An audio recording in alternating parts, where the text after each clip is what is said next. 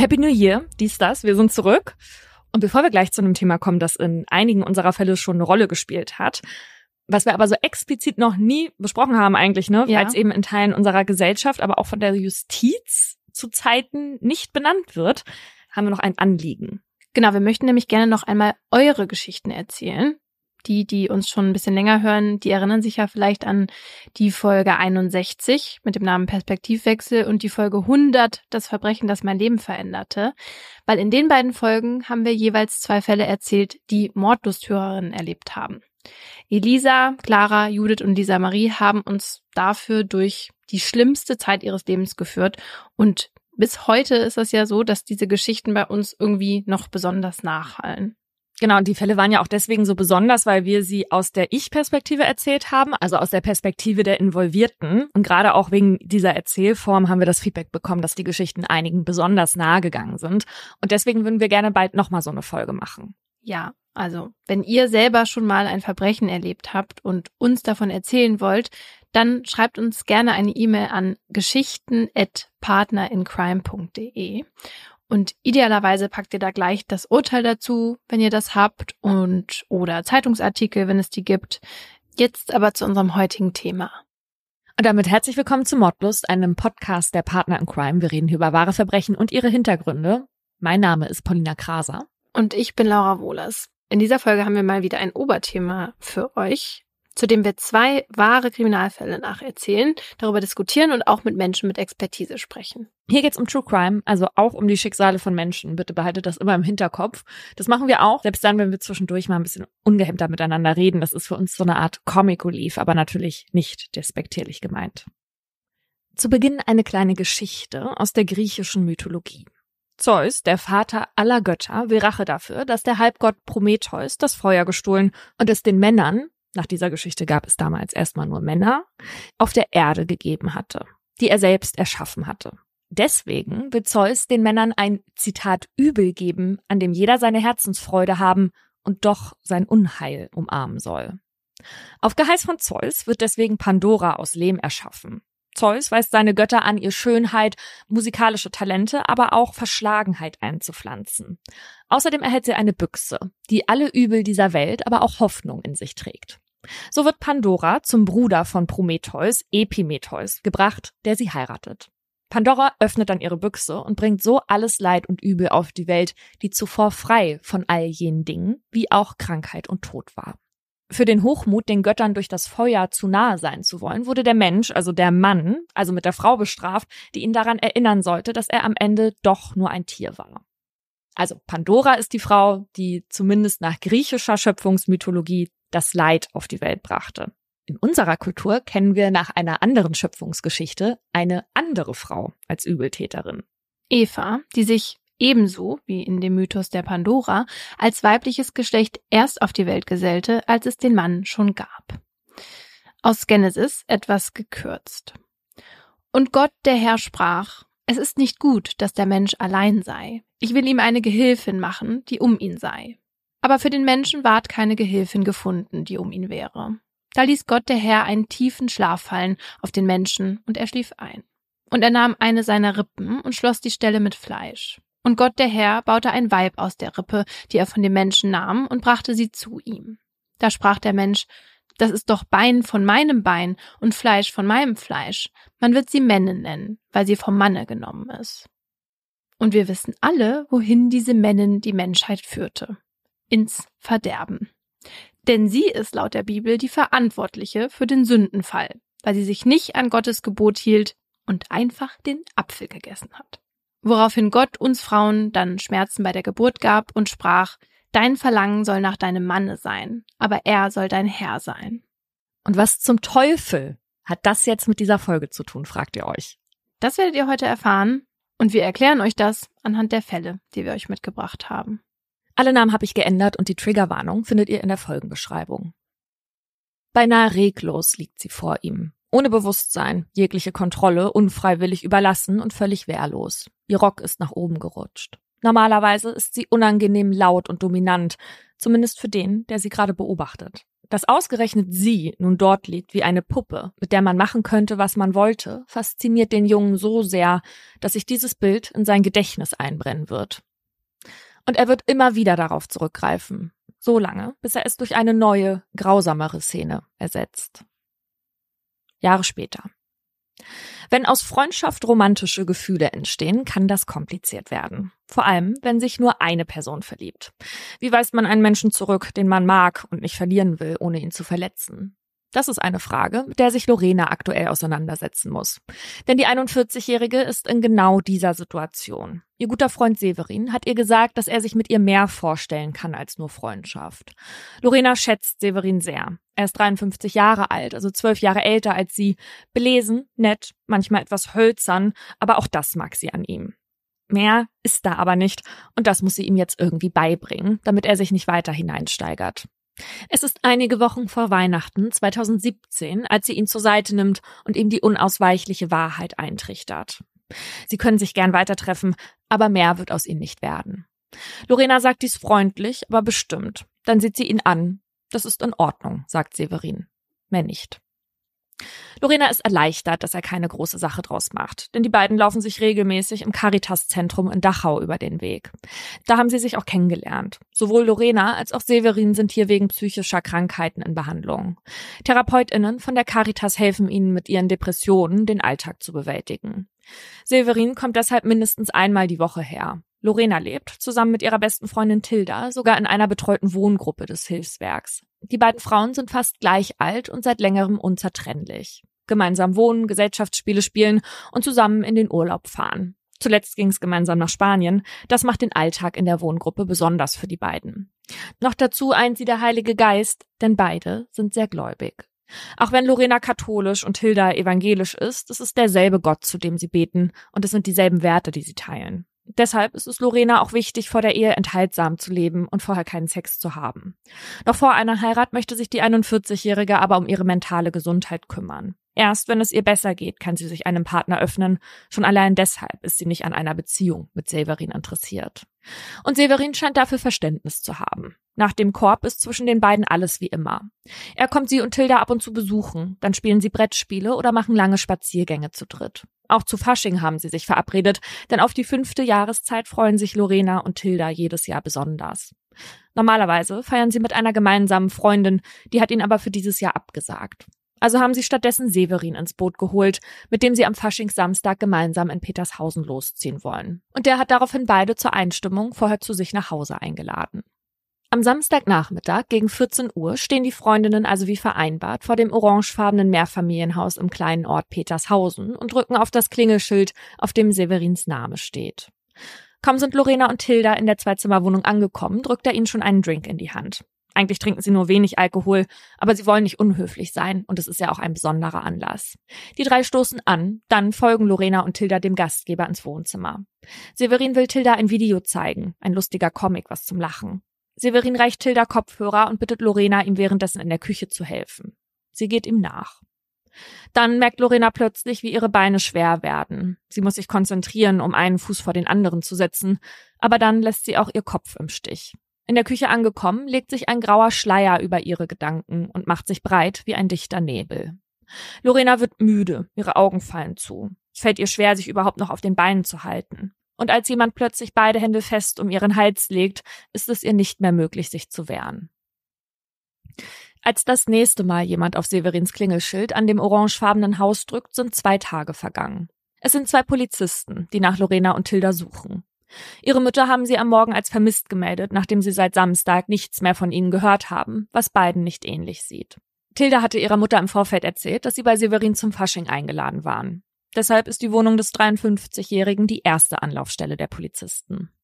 Doch so häufig sie auch klingeln, die Haustür bleibt verschlossen. Selbst dann noch, als sie laut gegen die Wohnungstür im ersten Stock des Mehrfamilienhauses hämmern, tut sich nichts. Ein Schlüsseldienst verschafft ihnen schließlich Zutritt. Die Tür knackt und vor den Beamten liegt eine stille Wohnung. Polizei, rufen sie mehrfach, als sie sich vorsichtig den Weg ins Innere bahnen. Badezimmer, Küche, Flur, überall steht Zeug rum. Schlimmer als die Unordnung ist aber der süßlich beißende Geruch, der sich in den Räumen eingenistet hat und eine grausame Vorahnung aufkommen lässt, die im Wohnzimmer zur Gewissheit wird.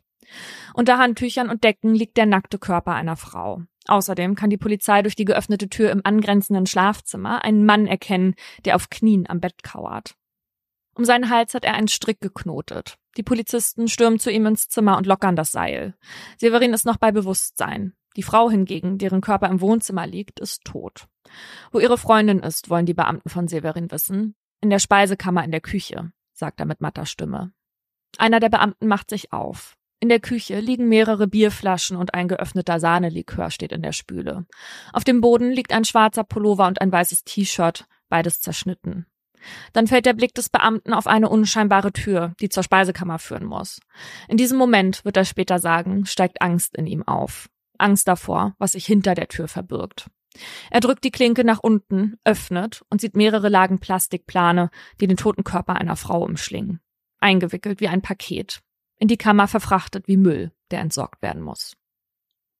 Wenig später trifft ein Krankenwagen ein. Für beide Frauen kommt jede Hilfe längst zu spät, aber Severin braucht medizinische Unterstützung. Er steht völlig neben sich. Offenbar hat er versucht, sich mit Alkohol und Tabletten das Leben zu nehmen. Er gibt zu, dass er für den Tod der beiden Frauen verantwortlich ist. Aber was genau sich in den Räumen zugetragen hat, das ist eine Frage, die die nächsten Tage nicht nur die Ermittlungen der Polizei bestimmt, sondern auch das Leben von Lorenas und Hildas Familien. Die Nachricht vom Tod ihrer Töchter zieht den Müttern, die erst am Morgen die Vermisstenanzeige aufgegeben haben, den Boden unter den Füßen weg. Lorena und Tilda standen mitten im Leben. Sie waren gutherzig und bescheiden, haben sich gegenseitig in ihrer Heilung und im Alltag unterstützt. Vor allem aber waren sie dankbar für ihre Freundschaft und das Leben, das sie sich aufgebaut haben. Ein Leben, das ihnen nun offenbar grundlos und schlagartig genommen wurde und das auf brutale Art und Weise, wie der Obduktionsbericht bald darauf offenbart dass an demselben Wochenende, an dem ein fröhlicher Faschingszug durch Petershausen gezogen ist, nur unweit davon entfernt zwei Frauen getötet wurden, erschüttert die kleine Ortschaft. Viele kennen das auffällige orangefarbene Mehrfamilienhaus, in dem die furchtbare Tat geschehen ist. Aber nur wenige kennen den Mann, der dort gewohnt hat. Die Zeitungen berichten, dass Severin früher freiberuflich als Meteorologe gearbeitet hat. Eine Nachbarin erzählt, dass er sehr zurückgezogen gelebt hat. Man habe ihn kaum gesehen. Nur am Samstag, da habe sie etwas aus seiner Wohnung gehört, berichtet eine andere Nachbarin, die direkt nebenan wohnt. Was machst du da? habe eine Frauenstimme gesagt, gefolgt von einem Hilferuf. Danach habe ein Mann gesprochen, was habe sie aber nicht verstanden. Dann sei es wieder still gewesen. Die Nachbarin sei in Sorge gewesen, ihr Mann habe sie aber beruhigt. Es sei doch mitten am Tag und außerdem sei er Fasching. Als der 54-jährige Severin knapp ein Jahr nach der Tat auf der Anklagebank der Schwurgerichtskammer am Landgericht München Platz nimmt, sieht er unscheinbar aus. Graues, schütteres Haar, Halbglatze. In seinem karierten Hemd und der blauen Jacke wirkt er fahl und ausdruckslos. Als die Staatsanwältin die Anklage vorliest, schließt er immer wieder die Augen, schüttelt leicht den Kopf und atmet schwer. Ein bisschen, als wolle er selbst nicht wahrhaben, was ihm vorgeworfen wird. Severin sieht aus, als würde er am liebsten aufstehen und gehen oder sich die Ohren zu halten. Aber wie alle anderen in dem Gerichtssaal muss er sich heute anhören, was er laut Staatsanwaltschaft an diesem grauen Samstag im Februar 2018 getan haben soll. Alles steht bereit. Campari, Bacardi, der Sahnelikör und die Schlaftabletten. Letztere sind verschreibungspflichtig, aber Severin hat sie immer zu Hause, weil es ihm aufgrund seiner Depression schwerfällt, einzuschlafen. Heute sollen aber nicht ihm, sondern seinen Gästen die Augen zufallen, so sein Plan. Also pulverisiert er eine große Menge Zolpidem und gibt sie zu den selbstgemachten Drinks. Als Lorena und Tilda eintreffen, serviert er ihnen den Aperitif und geht dabei schon davon aus, dass sie eigentlich nicht trinken wollen, aber aus Höflichkeit nicht Nein zu seinem Angebot sagen werden. Dann führt er Tilda ins Wohnzimmer, wo sie sich mit Kopfhörern ein Video ansehen soll, während er Lorena unter einem Vorwand in die Küche lockt. Dort angekommen hat die betäubende Wirkung bereits eingesetzt. Lorena kann nicht mehr reagieren, als Severin sie wirkt und mehrfach auf ihren Kopf einschlägt. Mhm. Danach greift er zu den Baumwollschals, die er vorher mit Panzertape verstärkt hat, legt sie um Lorenas Hals und knotet sie fest zu. Sie geht bewusstlos zu Boden. Während sie erstickt, schneidet Severin mit einer Schere ihren Pullover, ihr T-Shirt und ihren BH auf, um ihren Oberkörper freizulegen. Anschließend zieht er sein Opfer durch die Wohnung ins Schlafzimmer, wo er sie erst vollends entkleidet und ihr dann ein freizügiges Nachthemd überstülpt, das er extra gekauft hat. Obwohl Lorena bereits tot ist, fesselt er sie mit Seilen und Kabelbindern an sein Bett. Dann lässt er sie liegen und widmet sich Tilda. Auch sie ist bereits vom Schlafmittel betäubt, aber noch bei Bewusstsein, als Severin seine Hände um ihren Hals legt und zudrückt. Als er sich sicher ist, dass Tilda tot ist, bringt er ihren Körper ebenfalls ins Schlafzimmer, wo er sie aus und ihr dann ebenfalls ein Nachthemd anzieht. Severin positioniert die leblose Tilda neben Lorena auf dem Bett. Dort liegen sie nun, die reglosen Hüllen, das Leben aus ihnen gewichen, mit zwei Kleidchen angezogen, als wären sie seine Puppen. Severin legt sich nackt zwischen sie. Mm -mm. Ihnen nah sein zu können, erregt ihn. Bäh. In den folgenden zwei Tagen lässt Severin seinen Fantasien freien Lauf. Er schlägt auf die Frauenkörper ein, führt Gegenstände in sie ein, fügt Lorena unzählige Schnitte zu und steckt Tilda Tücher in den Mund und Nase. Was er tut, befriedigt ihn sexuell und er tut es stundenlang. Zwischendurch trinkt Severin Alkohol und nimmt selbst Schlafmittel ein, weshalb er immer wieder wegdämmert und was seine Erinnerung an das, was er vorher getan hat, trübt. Heute weiß er deswegen nicht mehr sicher, in welcher Reihenfolge er was gemacht hat. Eine genaue Rekonstruktion der Ereignisse nach dem Tod der beiden ist daher nicht mehr möglich. Fest steht nur, dass er seine Opfer erst wehrlos gemacht und sich dann in den 48 Stunden, in denen er mit den Frauen alleine war, grausam über ihre Körper hergemacht hat. An Lorenas Kopf haben die RechtsmedizinerInnen mehrere Wunden gefunden. Sie hat Schürfwunden am Rücken davon getragen, als Severin sie meterweit über den Boden gezogen hat. Das Drosselwerkzeug, das er dafür benutzte, hat die Polizei in der Plastikplane gefunden, in die auch Lorenas Körper eingewickelt war. Tedas Obduktionsbericht lässt darauf schließen, dass sie die Strangulation zunächst überlebt hat und lange Zeit bewusstlos oder bereits hirntot war, bevor sie schließlich an den Tüchern erstickt ist. In den Opfern und in Severins Schlafzimmer fand man mehrere Tampons, außerdem einen Dildo mit übergezogenem Kondom. Ein heimtückischer Doppelmord mit anschließender Störung der Totenruhe. So lautet die Anklage der Staatsanwaltschaft. Sie beruht in weiten Teilen auf dem, was Severin einem Psychiater in der Forensik erzählt hat. Jetzt vor Gericht ist der schüchterne Mann allerdings nicht mehr redselig. Er möchte keine Angaben zur Tat machen, sagt sein Verteidiger. Stattdessen will sein Mandant zwei Entschuldigungen aussprechen. Sie richten sich an Lorenas Bruder und Tildas Mutter, die sich dem Prozess als NebenklägerInnen angeschlossen haben. Die Familien erhoffen sich Gerechtigkeit und Antworten von dem Prozess. Antworten darauf, warum die Freundinnen sterben mussten. Sie hatten beide nie einen Freund. Sie hatten fast nie Alkohol getrunken, doch an diesem Faschingssamstag wollten sie nicht unhöflich sein. Deshalb haben sie Severins Cocktail angenommen, ohne zu wissen, was für ein Gift in ihnen lauerte. Severin hat die Gutmütigkeit der beiden ausgenutzt, um sie zu töten. Wie aufrichtig kann da eine Entschuldigung schon sein? Zumal er sich ja weigert, Angaben zu machen, die zumindest Klarheit für die Angehörigen schaffen würden. Eine der wenigen Sachen, die ihm bei der Verarbeitung helfen würde. Mehrere Tage sitzt der Angeklagte still, wie ein Häufchen Elend neben seinem Verteidiger. Dann plötzlich ein Umschwung. Severin will sich doch äußern. Er will einen Einblick in die dunklen Gedanken geben, die er seit Jahren mit sich herumträgt. Niemand kann ahnen, welcher Abgrund sich damit auftut. Severin erzählt von seiner Kindheit. Sein Vater sei ein sadistischer Mann gewesen, sagt er. Seine Mutter eher dominant. Mit ihr habe er die meiste Zeit verbracht und eine Wut gegen sie entwickelt, die schleichend immer größer wurde.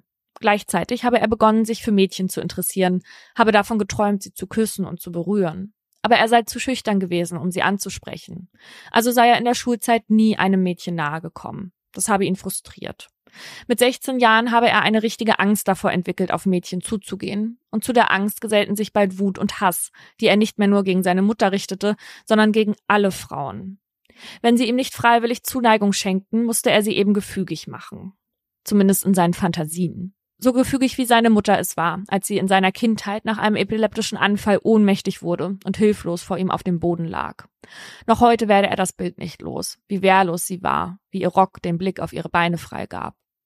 Manchmal habe er beim Masturbieren daran gedacht, wie eine andere Frau so vor ihm läge, wie er dann alles mit ihr machen könne, sie etwa an Händen und Armen durch einen Raum schleifen. Die Vorstellung habe ihn erregt und sei nur der Anfang von weiteren Gewaltfantasien gewesen, die sich nach und nach in seinem Kopf einnisteten. So habe er sich vorgestellt, wie er eine hübsche Lehrerin oder die Mutter eines Freundes überfalle, fessele und berühre. Die Fantasien hätten erst abgenommen, als Severin im Studium die erste Beziehung eingegangen sei. So sei das in den vergangenen Jahren immer gewesen, sagt er. In seinen Partnerschaften seien die Vorstellungen weniger geworden. Nach einer Trennung sei der Hass auf Frauen wiedergekommen und damit hätten auch die Gewaltfantasien wieder zugenommen. Seine letzte Freundin, mit der es sieben Jahre vor der Tat zu Ende ging, habe sogar gewollt, dass er sie im Bett fessele. Doch die Grenzen zwischen seiner Fantasiewelt und der Realität zu überschreiten, sei für ihn damals nicht in Frage gekommen. Mit seinen Partnerinnen habe er Kuschelbeziehungen führen wollen, mehr nicht. 2011, als Severin 47 Jahre alt war, sei dann seine letzte Beziehung in die Brüche gegangen. Und wie immer habe der Hass wieder zugenommen. Warum seid ihr so? Warum will mich niemand? Warum lasst ihr mich allein? habe er sich immer wieder gefragt und sich erneut in Gewaltfantasien verloren. Er habe sich vorgestellt, Frauen zu fesseln und zu strangulieren. Immer häufiger habe er sich auch gefragt, wie es wäre, sie vorher zu töten, um sie völlig wehrlos zu machen. Er habe Horrorfilme gesehen, in denen Frauen gequält wurden, was die Bilder in seinem Kopf noch lebhafter habe werden lassen. Beinahe täglich habe er masturbiert. Welche Frau er sich dabei vorgestellt habe, sei egal gewesen, sagt er. Mal sei es eine Fremde aus der S-Bahn gewesen, mal eine Frau aus dem Fernsehen. Alle ersetzbar, wie Objekte, die man austauschen kann. Von dem Moment an, in dem er Lorena gewirkt habe, sei er im Rausch gewesen, sagt Severin. Da sei die Grenze zwischen Fantasie und Realität überschritten worden. Er war endgültig eingetaucht in seinen Traum. Lorena war die letzte Frau, die Severin einen Korb gegeben hatte. Das habe ihn stark verletzt, gibt er vor Gericht zu. Letztendlich habe er sie aber nicht deshalb als Opfer ausgesucht. Vielmehr sei es der Umstand gewesen, dass die beiden Frauen ihn bei sich in der Wohnung besucht haben. Auch sie seien austauschbar gewesen. Severin hatte Dildo-Tampons und die Trägerkleider schon Monate vor der Tat gekauft, um bereit zu sein, falls er einmal eine Frau in seine Fänge bekommt. Dass Severin quasi eine tickende Zeitbombe war, hat niemand gemerkt. Niemand in seinem Umfeld und auch nicht die TherapeutInnen, bei denen er über 20 Jahre in Behandlung war. Regelmäßig nahm er sowohl Termine bei einem Tiefenpsychologen im Caritas-Zentrum als auch bei einer Psychiaterin außerhalb des Hilfswerks wahr. Und das ohne, dass die MedizinerInnen voneinander wussten. Jetzt vor Gericht sagen beide Ärztinnen aus. Beide berichten, von seinen Gewaltfantasien und sexuellen Neigungen nichts gewusst zu haben. Um seine Sexualität sei es in ihren Sitzungen nur selten gegangen. Das Thema habe Severin gemieden. Stattdessen hätten seine Depressionen, Ängste und Zwänge im Vordergrund gestanden.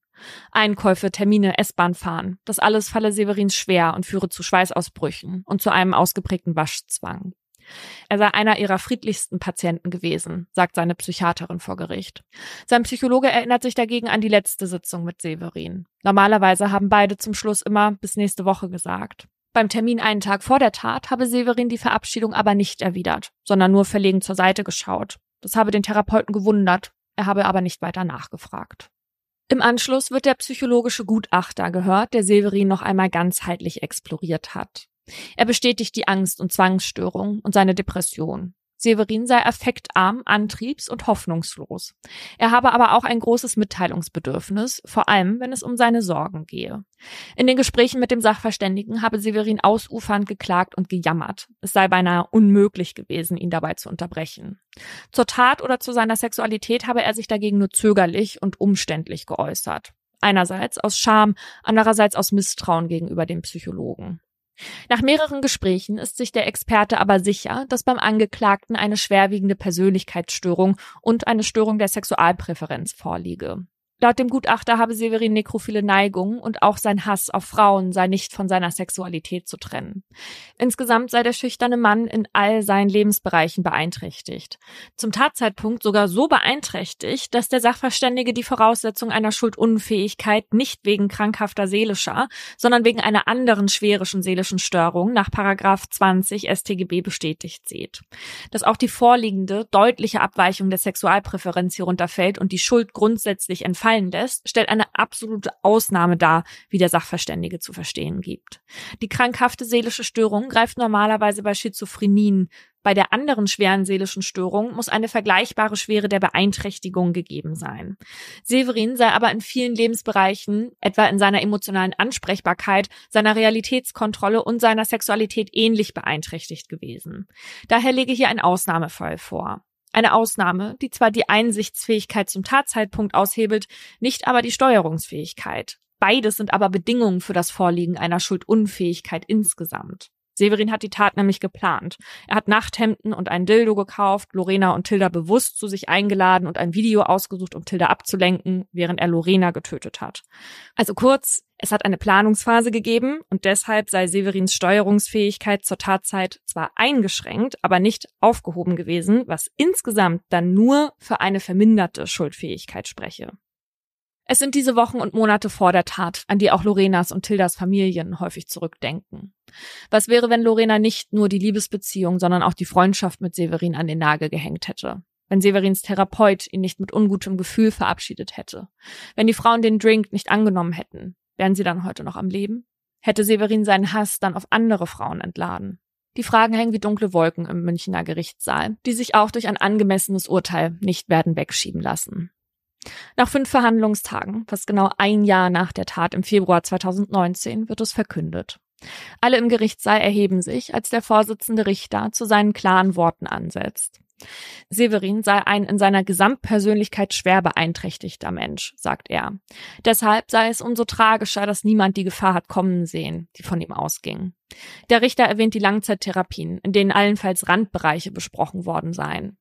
Der Hass, den Severin Frauen gegenüber empfinde, sei nie Thema gewesen. Dabei handele es sich hier um den Kern der Persönlichkeitsstörung, die sich jahrelang entwickelt habe.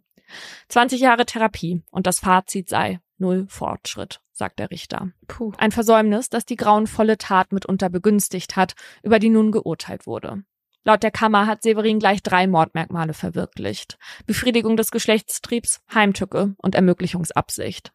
Dabei schließt sich das Gericht dem Gutachten des psychologischen Experten an. Severin sei vermindert schuldfähig, weshalb nicht die lebenslange Haft verhängt wird.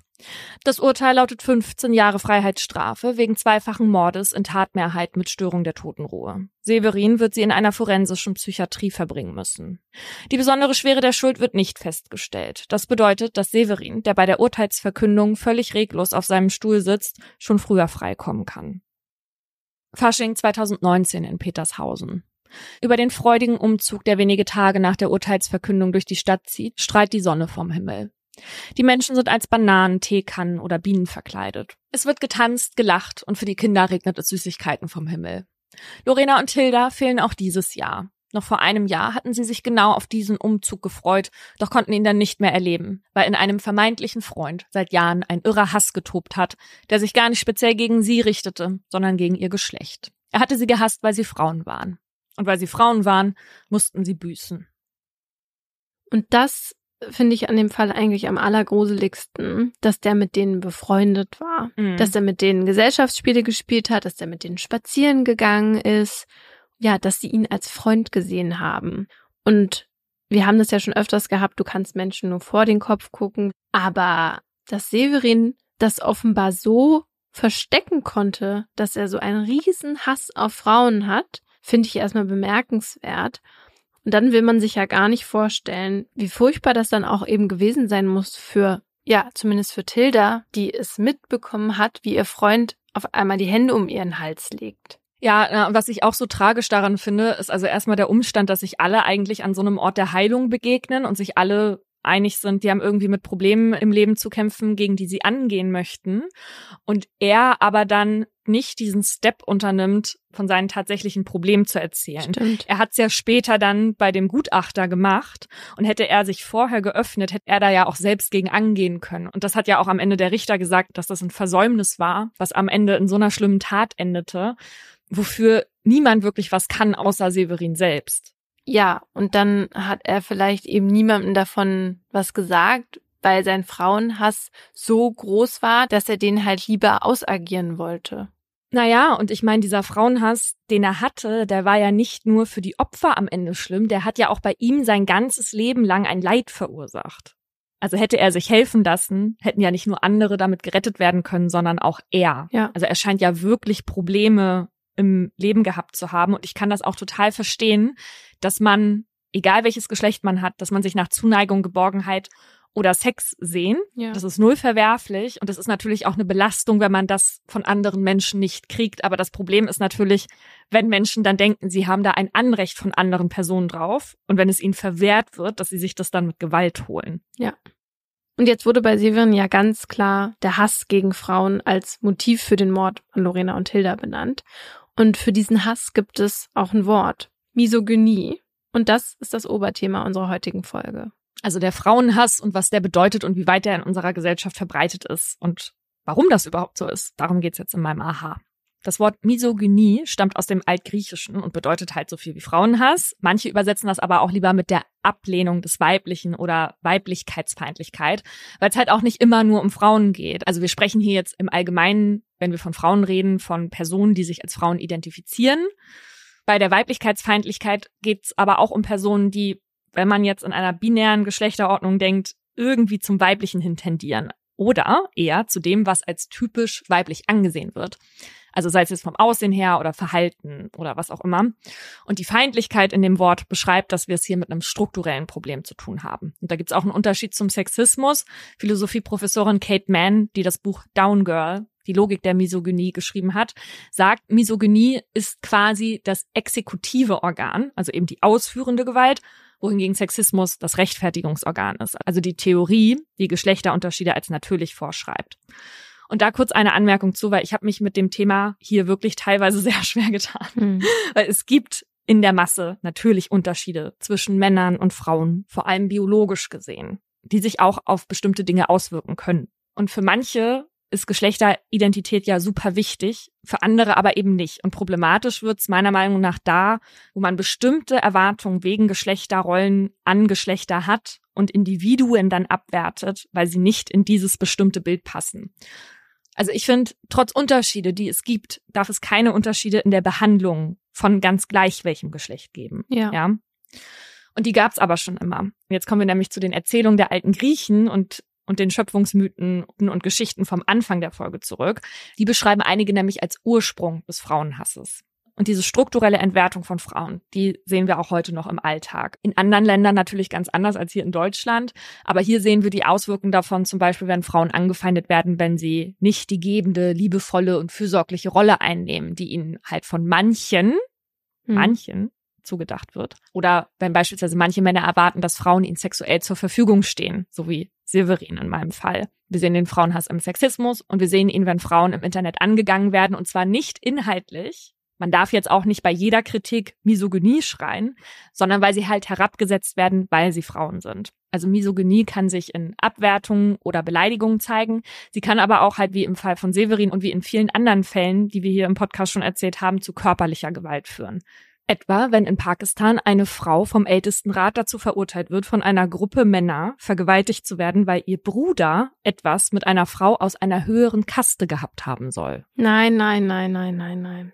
Es ist so schlimm. Ich habe dieses Buch Misogynie, die Geschichte des Frauenhasses von Jack Holland, einem Mann, gelesen und saß tagsüber in so einem Restaurant, wo man lunchen konnte und habe da wirklich fast angefangen zu heulen, ja. weil da so schlimme Beispiele drin stehen und einem dadurch natürlich nochmal bewusst wird, wie sich Frauenhass in anderen Kulturen auch nochmal ganz anders und vor allem täglich zeigt, als wir das kennen.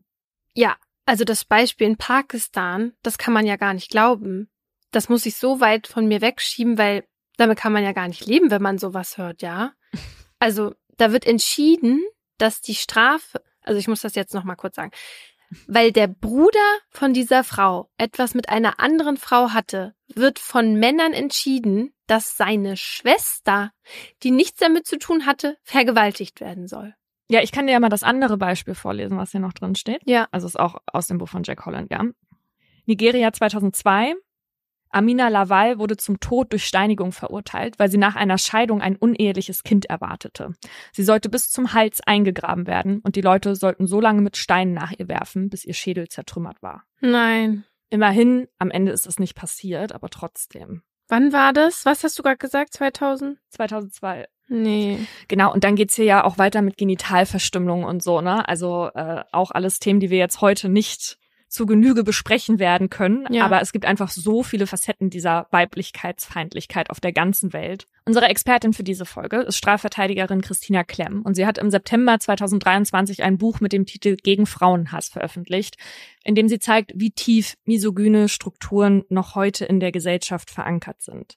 Ich bin überzeugt davon, dass äh, frauenverachtende Vorannahmen eine sehr große Rolle spielen. Ein Problem dabei ist, dass man es noch nicht einmal erkennt, dass sie frauenverachtend oder misogyn sind. Das heißt, dass wir ähm, in unserer Gesellschaft eine so tiefe Misogynie haben, die so normalisiert ist, äh, dass sie eben kaum beachtet wird. Zum Beispiel, wie unterschiedlich sich Frauen und Männer in einem im öffentlichen Raum bewegen können. Ja, so, das ist für jede Frau oder weiblich gelesene Person total klar, dass sie dar darauf achten muss, wie sie nachts nach Hause geht. So, dass sie nicht leicht bekleidet durch einen dunklen Park geht, dass sie eben wissen muss, wie kommt sie an dunklen Stellen vorbei, viele telefonieren. Es gibt ja so ganz viele Mechanismen, was Frauen machen, um eben sicher, einigermaßen sicher zu sein. Das machen Männer nicht. Und das ist völlig normalisiert in unserer Gesellschaft. Und schon das zeigt ja, wie, also wie selbstverständlich wir davon ausgehen, dass es permanente Gefahr gibt und dass es möglicherweise eben Gewalt gegen Frauen gibt, die nicht von Männern zu verhindern ist, sondern Frauen sich schützen müssen. Und wenn das so normal ist, dann ist es eben auch normal, dass man Frauen fragt, warum ist sie denn leicht bekleidet nach Hause gegangen? Warum ist sie denn oder hat sie sich denn betrunken oder angetrunken? Warum hat sie nicht genügend Acht gegeben? Weil wir immer wieder den Frauen die Verantwortung dafür zuschieben und eben gar nicht darüber nachdenken, dass es eigentlich selbstverständlich wäre, dass Frauen und Männer gleichberechtigt sind und sich gleich im öffentlichen Raum bewegen können ich habe doch mal diese Aktion gemacht, wo ich ein Schild hochgehalten habe, ne? Mhm. Selbstbestimmung hat keinen Dresscode. Das war ja für diese Ausstellung, die heißt, was hattest du an? Ja. Um eben darauf aufmerksam zu machen, dass es egal ist, was man getragen hat. Und man Opfern nie den Vorwurf dafür machen darf. Und da hat erst kürzlich jemand drunter geschrieben, wenn ich eine teure Luxusuhr beim Feiern trage und diese zur Schau stelle, dann ausgeraubt werde, wessen Schuld ist das? Oh mein Gott. Und ich denk so, ja, was steht denn im Gesetzbuch? Wirst du dafür bestraft oder die Person, die dir die Uhr klaut? Das könnte die Antwort darauf sein. Oh mein Gott, es ist ja ganz, ganz falsch gedacht. Und es ist genau dieses Denken nach dem Motto, ja, was denkst du denn, wenn du diesen kurzen Rock trägst? Boah. Ich würde jetzt an der Stelle gerne sagen, wie oft Frauen geschlechtsspezifische Gewalt erfahren, aber Hasskriminalität speziell gegen Frauen wird in der polizeilichen Kriminalstatistik nicht erfasst. Stattdessen wird in der Literatur und in Medien ja oft auf Zahlen verwiesen, die es zur Partnerschaftsgewalt gibt, um geschlechtsspezifische Gewalt an Frauen zu veranschaulichen, weil da sind Frauen ja besonders häufig Opfer. Also nochmal zur Einordnung. Insgesamt wurden beim Bundeskriminalamt im Jahr 2021 fast 147.000 Fälle von körperlicher und psychischer Gewalt in Beziehungen registriert. Darunter 127 Tötungsdelikte und die Opfer sind fast zu 90 Prozent weiblich. Also es gab 113 Frauen und 14 Männer. So diese Tötungsdelikte bilden aber natürlich jetzt nicht die Gesamtheit der geschlechtsspezifischen Gewalt gegen Frauen ab. Ne? Also der Fall von Lorena und Tilda, der würde in dieser Statistik gar nicht auftauchen, weil es keine Partnerschaftsgewalt war. Aber er war ja trotzdem aus Frauenhass motiviert. Oder halt sexualisierte Gewalt, die findet ja zwar sehr häufig, aber nicht nur in Beziehungen statt. Die hat auch oft misogyne Hintergründe, weil es halt oft auch um die Demonstration von Macht und die Erniedrigung der Opfer geht. Und trotzdem sind natürlich nicht automatisch alle Delikte, bei denen Frauen getötet oder verletzt werden, aus einem misogynen Motiv heraus. Jetzt kann man sich ja fragen, warum ist das in unserer Gesellschaft eigentlich so? Es kann ja nicht nur wegen dieser Bibelgeschichte sein, wegen Adam und Eva oder weil irgendein griechischer Bauer bzw. Dichter mal eine Geschichte über eine Büchse geschrieben hat, ja. Das Ganze fing auch schon viel früher an, nämlich als sich Viehzucht und Ackerbau etabliert haben. Die Menschen sind nämlich von JägerInnen und SammlerInnen zu Bäuern und Bäuerinnen geworden, die dann einen festen Wohnsitz, Nutztiere und Felder hatten. Und das hat einerseits bedeutet, dass sie halt nicht mehr so ums Überleben kämpfen mussten wie vorher, weil ihnen halt ein bestimmter Grundstock an Nahrungsmitteln durch den Anbau dann gesichert war. Aber andererseits mussten die Familien nun halt Hab und Gut verteidigen. Weil die Zeit der ersten BäuerInnen ist gleichzeitig die Zeit, aus der die ersten Kriege überliefert sind. Und wie gewinnt man Kriege? Mit möglichst großen Armeen natürlich. Und das hat die Rolle der Frau maßgeblich beeinflusst. Vorher war sie dem Mann gleichgestellt, also man musste zusammenarbeiten, um zu überleben. Und jetzt plötzlich hat der Mann aber allein dafür gesorgt und die Frau war vor allem fürs Kinderkriegen verantwortlich. Laut einem Artikel der National Geographic war es unter JägerInnen und SammlerInnen noch üblich, dass die Frau alle vier bis sechs Jahre schwanger war. In der Zeit der BäuerInnen waren Frauen dann plötzlich durchschnittlich jährlich schwanger. Uff. Dadurch waren sie dann einerseits gesundheitlich schwächer gestellt, weil Schwangerschaften und Geburten damals natürlich viel risikoreicher waren als heute. Und ihre Lebenserwartung ist gesunken. Aber andererseits wurden sie halt auch aus dem öffentlichen Raum gedrängt, weil sie zu Hause mit den Kindern beschäftigt waren. Und während dann in den kommenden Jahrtausenden die Grundpfeiler für Politik, Naturwissenschaften, Philosophie, Kultur und Kirche gelegt wurden, so wie wir sie halt heute kennen, haben die Frauen quasi nicht am öffentlichen Leben teilgenommen und ist also auch nicht mitbestimmt. Also der Diskurs wurde von Männern geführt, die irgendwann Frauen entwertet haben. Aristoteles sagte zum Beispiel, das Männliche ist Träger der Form und das Weibliche ist nur der passive Nährboden, in dem sich diese Form entwickelt. Und kann sie sich in diesem Nährboden voll ausbilden, entstehen männliche Nachkommen, ist die Entfaltung aber gestört oder bleibt sie unvollkommen, werden weibliche Nachkommen geboren. Also laut ihm ist das Weibchen ein verkrüppeltes Männchen. Mhm.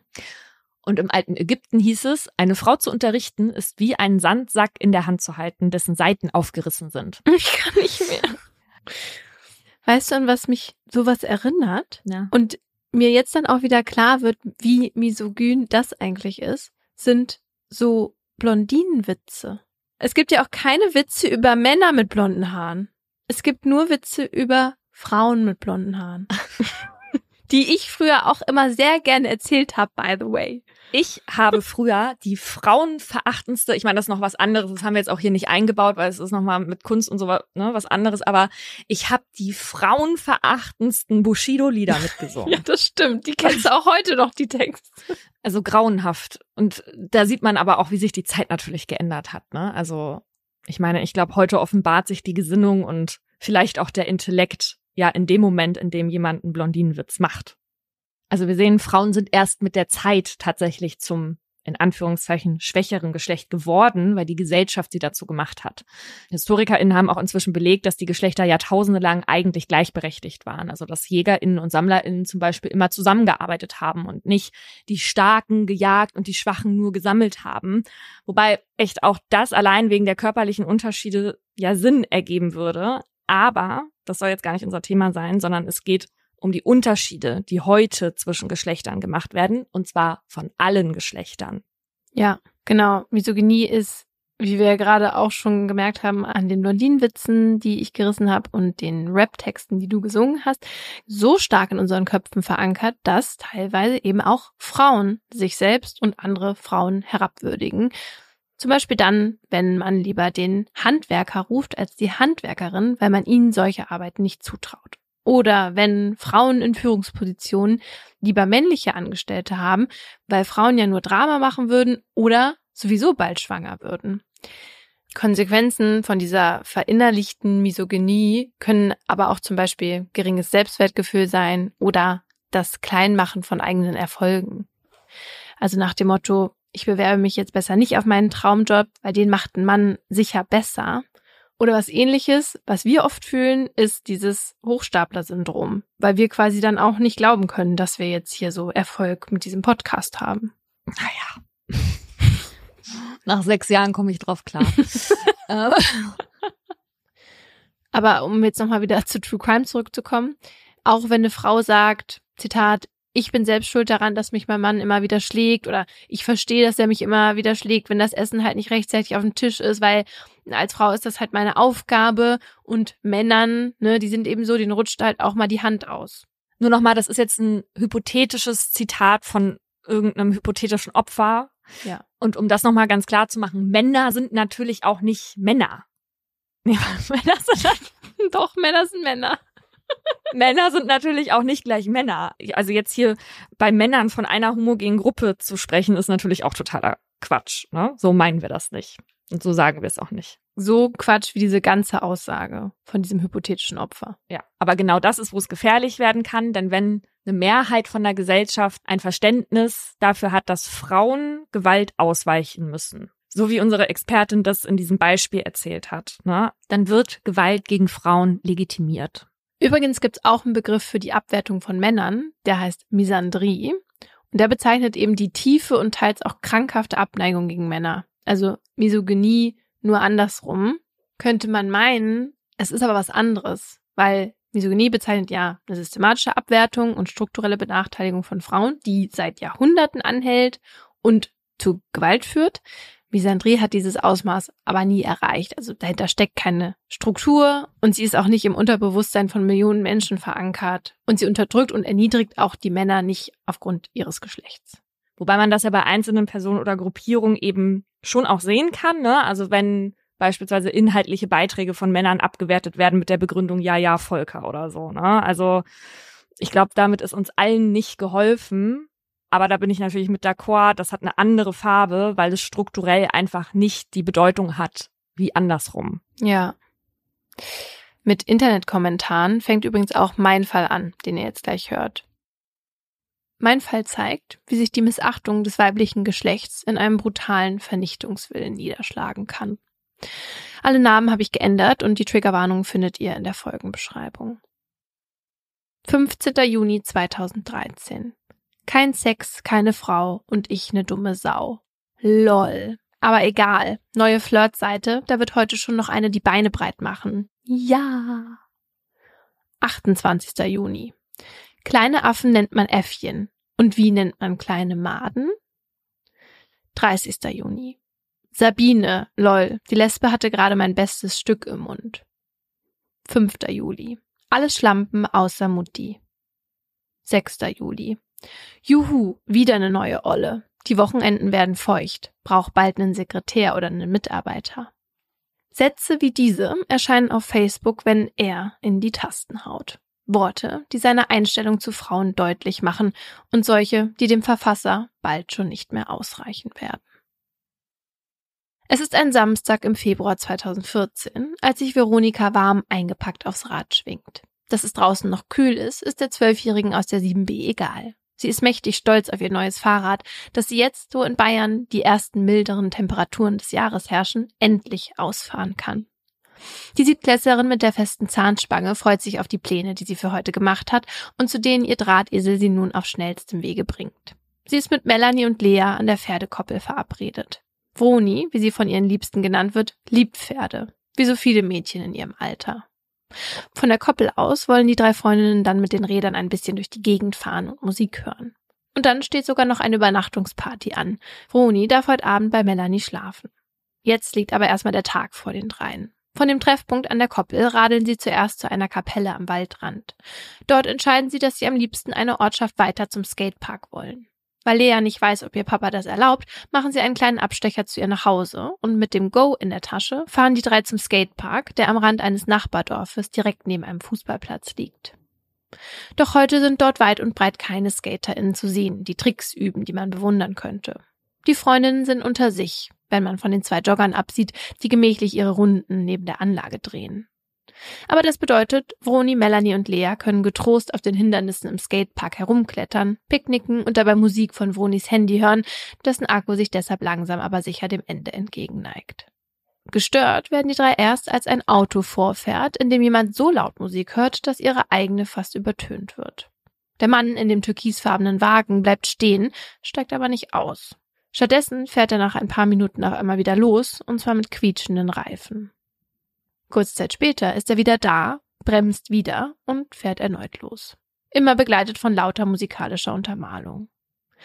Die Freundinnen wundern sich über dieses Verhalten und als es beginnt zu dämmern, entscheiden sie jetzt lieber zurückzufahren. Froni will nun aber plötzlich doch nicht mehr mit zu Melanie, sondern lieber nach Hause. Und das am besten noch, bevor es dunkel wird. Denn während die anderen Mädchen nicht weit entfernt wohnen und nur einen kurzen Heimweg haben, muss Froni noch drei Kilometer über die Landstraße. Also packt Froni gegen 17 Uhr ihr neues Fahrrad, verabschiedet sich von Melanie und Lea und radelt davon.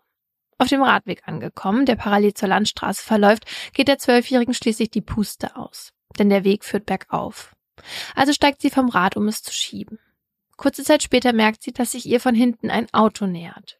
Doch es fährt nicht an ihr vorbei, sondern wird langsamer. Vroni wirft einen Blick zurück und stellt fest, dass sie den Wagen kennt. Es ist das türkisgrüne Auto, das vorhin mehrmals am Skatepark geparkt hat.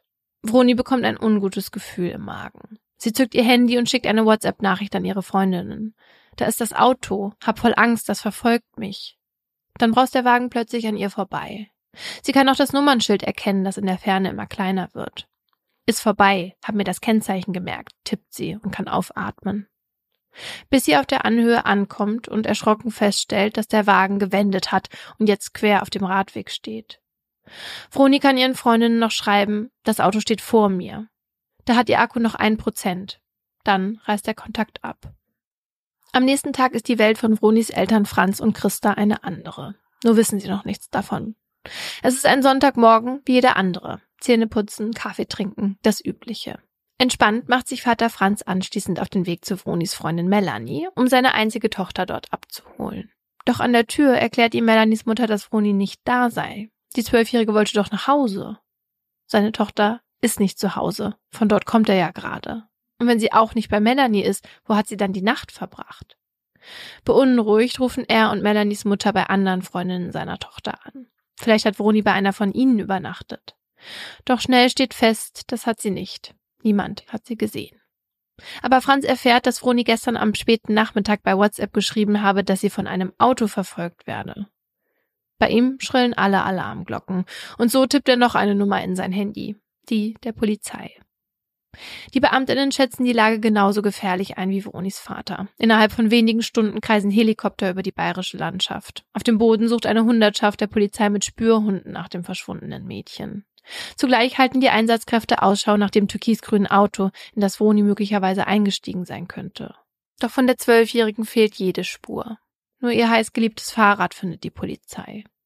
Als Franz und Christa davon erfahren, steigt ihre Sorge ins Unermessliche. Vroni hätte ihr neues Rad nie achtlos irgendwo liegen gelassen. Irgendwas Schlimmes muss passiert sein. Stundenlang hoffen Franz und Christa auf ein Lebenszeichen ihrer Tochter. Vielleicht gibt es doch irgendeine andere Erklärung für ihr Verschwinden. Eine Chance, dass die ganze Aufregung völlig umsonst ist.